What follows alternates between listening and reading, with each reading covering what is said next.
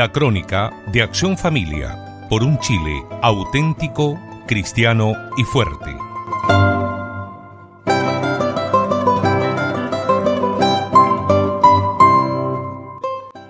Estimado radio oyente, la reciente encuesta nacional Bicentenario 2016 de la Pontificia Universidad Católica de Chile y GFK Adimark revela que han cambiado las preferencias del público ante el dilema esfuerzo individual versus esperarlo todo del Estado. La encuesta informa, en sus conclusiones, que se acrecienta la tendencia al alza en la valoración del rol del Estado como responsable del bienestar personal, con mayor énfasis en la igualdad, la que tiene una valoración en aumento respecto del crecimiento económico. A lo anterior se suma que subió en 10% quienes opinan que la gratuidad en los estudios debe ser universal para ricos y pobres. Una consecuencia de esta mentalidad pedigüeña la vivimos las semanas pasadas por ocasión de la huelga ilegal de todos los servicios públicos. Si usted nos preguntara quiénes perdieron con esta larga huelga, la respuesta es clara, todo el país los enfermos de los hospitales públicos, los que nacieron y los que murieron y que no obtuvieron sus registros, los que se quisieron casar, los que quisieron salir de Chile, los que regresaron al país. En una palabra, el país real, el que trabaja con sacrificio y no pertenece a los autodenominados movimientos sociales.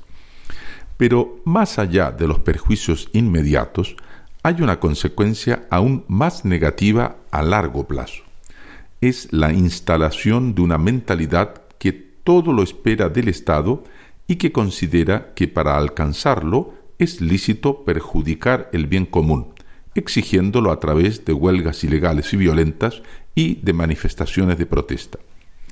Cuando en un país decrece la convicción de que el triunfo depende de cada uno y crece la posición opuesta de los que todo esperan cómodamente del Estado, las condiciones para la decadencia nacional están instaladas en la sociedad, pues el resorte de cualquier avance y progreso que consiste en el esfuerzo individual está gastado. Es probable que a esta altura de nuestro análisis usted nos pregunte, entonces, ¿cómo salir de esta espiral descendiente? La respuesta excede el espacio de este comentario. Sin embargo, digamos solo una palabra al respecto. La mentalidad descrita es la que caracteriza a los grupos humanos que forman lo que comúnmente se conoce como la masa, o sea, el rebaño de holgazanes apáticos manipulados por los demagogos de turno que les prometen pan y circo. Falta que se haga presente en el escenario nacional aquello que no es masa sino fermento, o sea, quienes comprenden que para el bienestar personal y familiar y para la prosperidad nacional, lo necesario es el sacrificio y la tenacidad individual, así como la formación de una verdadera y auténtica élite nacional de ciudadanos emprendedores que con tesón, a través de varias generaciones, hacen grande un país como el Chile que hoy conocemos. Por detrás de los conflictos de las semanas pasadas el verdadero enfrentamiento es entre estas dos mentalidades. De un lado, la mentalidad de la masa que todo lo exige y espera de arriba, y del otro, la mentalidad de quienes, en cualquier nivel de la escala social en que se encuentren, saben que el progreso individual y colectivo dependen sobre todo del esfuerzo individual, y que por eso asumen sus responsabilidades y antes de exigir derechos, reconocen sus propios deberes y cumplen con ellos. En una famosa alocución del Papa Pío XII al patriciado de Roma, es decir, a las familias descendientes de aquellas que fundaron la ciudad eterna, el vicario de Cristo les señalaba la diferencia que existe entre el auténtico pueblo y la masa, y les describió la mentalidad que define uno y otra.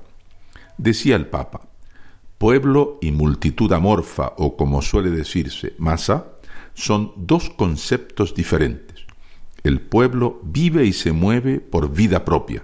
La masa es de por sí inerte y no puede ser movida sino desde fuera.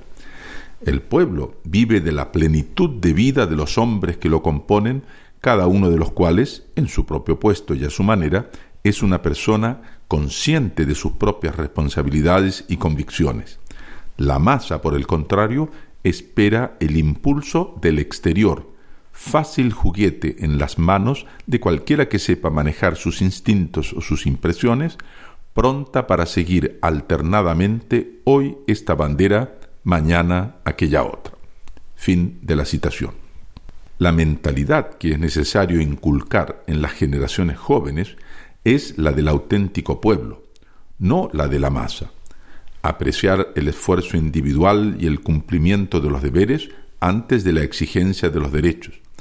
Preferir la paz de conciencia del sacrificio practicado con esfuerzo antes que el gozo inmediato de lo que se tiene o la codicia de lo que no se tiene.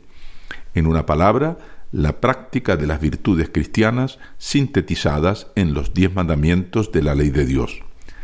Es esta la principal tarea de los padres de familia, de los profesores, de los apoderados y en especial de los sacerdotes y religiosos consagrados que se dedican a formar a las nuevas generaciones.